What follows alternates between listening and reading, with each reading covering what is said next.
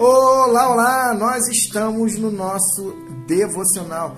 Estamos iniciando Atos 6. Sim, finalizamos o 5. Na semana passada vimos que o relacionamento com o Pai deve ser baseado na verdade, não na fake news, não em mentira.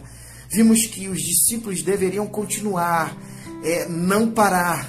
É que aqueles homens que estavam perseguindo eles, eles eram confu estavam confusos. Eles, na realidade, não é, perceberam que estavam é, indo contra Deus, mas Deus é, diz aos discípulos, né, o anjo, que eles deveriam é, continuar, não deveriam ceder às pressões, sejam elas quais fossem.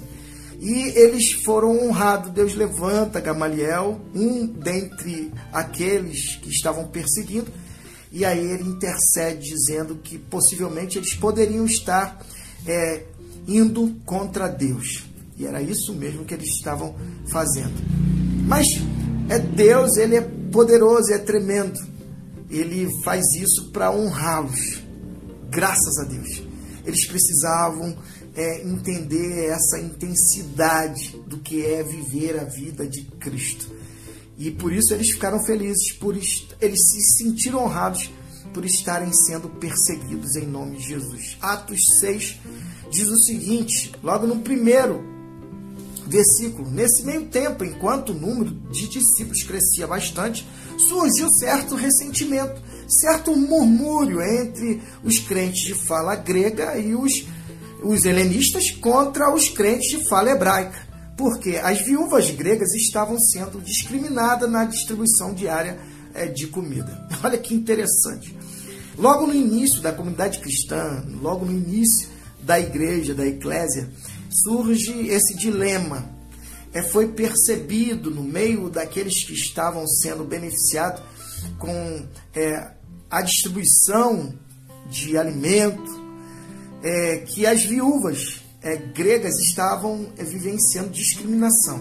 Olha que coisa terrível. No reino de Deus não existe separação entre grego, entre judeu, não existe separação entre alto, baixo, é gordo, magro, não existe separação entre é negro e branco. No reino de Deus, é todos somos filhos de Deus.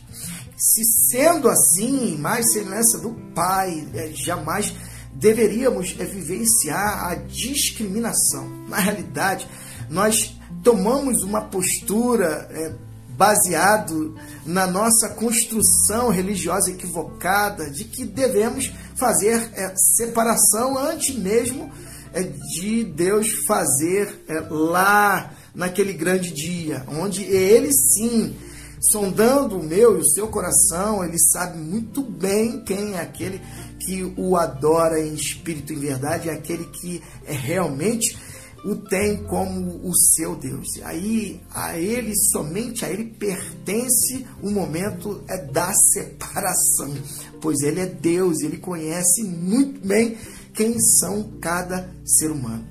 Diante dessa verdade, nós devemos estar atento àquilo que Deus nos manda fazer, sermos justos, sermos generosos, vivenciarmos é é, o desafio de é, transpor essas limitações humanas.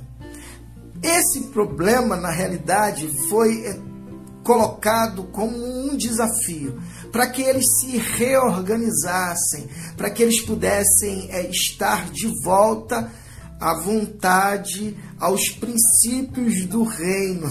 Isso é top demais. Esse é o nosso Deus, esse é o nosso Pai. Aquele é que parecia ser um problema na sua vida e na vida deles, na realidade era um desafio.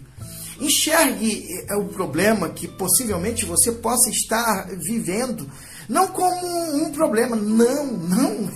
Enxergue-o como um desafio, como a oportunidade é de gerar mudança é, naquele cenário, naquele contexto, naquela circunstância que você está vivendo.